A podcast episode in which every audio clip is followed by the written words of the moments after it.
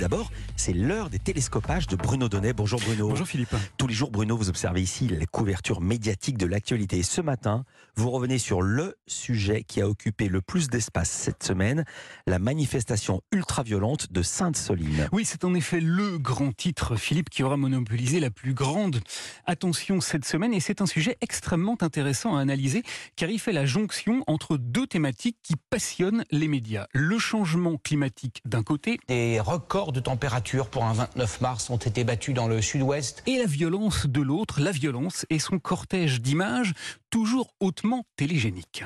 Pierre, mortier d'artifice, cocktail Molotov. Le groupe de manifestants progresse et incendie des véhicules de gendarmerie. Alors, qu'a-t-on vu exactement cette semaine? Eh bien, d'abord, une méga polémique qui illustrait en fait une réalité assez simple, mais néanmoins préoccupante. Le changement climatique est en marche et la France manque déjà d'eau. Voilà l'un des types de projets qui cristallisent les tensions. Une méga bassine de 10 hectares destinée à stocker de l'eau puisée dans les nappes phréatiques afin d'irriguer les cultures quand les précipitations se raréfient. Car oui, les problèmes environnementaux sont devenus l'objet de l'attention très soutenue des grands médias qui ont cessé de siffloter en les regardant d'un air détaché pour les prendre désormais très au sérieux. Ainsi, les méga-bassines ont donné lieu dans les journaux télévisés à des méga-séquences de recueil de réactions indignées. 6% des agriculteurs sont en train de s'accaparer l'eau dans, dans, le département des Deux-Sèvres ou de la Vienne, comme on dit. Mais c'est scandaleux.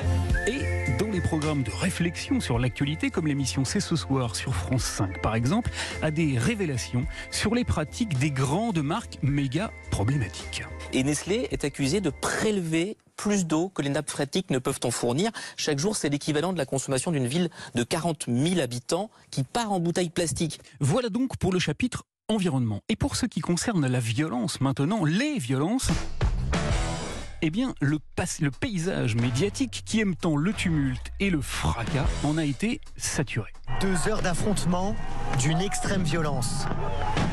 Cet après-midi, le site de Sainte-Soline prend des airs de champ de bataille.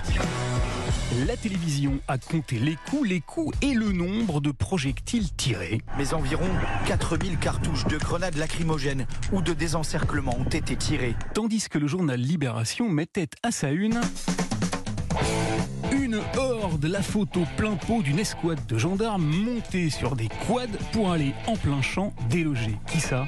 Les manifestants. Un gendarme fait usage d'un lanceur de balles de défense en mouvement sur un quad. Tir non réglementaire selon plusieurs observateurs. Alors cette opposition frontale entre des militants ultra-violents et des forces de l'ordre plus que chatouilleuses, au moment même où la question environnementale occupait la une de l'actualité, a suscité chez moi une petite interrogation. De quoi les événements de Sainte-Soline sont-ils le nom? Que racontent-ils de l'évolution de l'actualité et de notre société? Et la réponse, eh bien je l'ai trouvée un peu dans la bouche de ce manifestant que le 1945 d'M6 a interrogé dimanche soir. La répression que l'État est obligé d'engager pour empêcher une expression citoyenne, je crois qu'on marche sur la tête.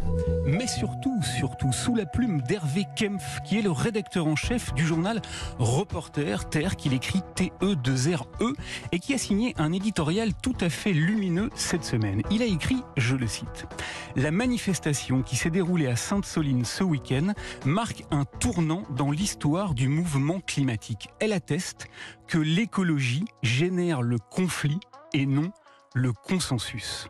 Eh oui. Dans un monde réchauffé où nous pourrions peut-être hein, compter les litres d'eau, le président de la République répond à pif gadget et nous comptons les grenades lacrymogènes nécessaires pour désencercler une méga casserole. Je crains que nous n'ayons, cher Philippe, le cul pas tout à fait sorti de la bassine. Quelle finale pour un vendredi. Merci Bruno Donnet, bon week-end.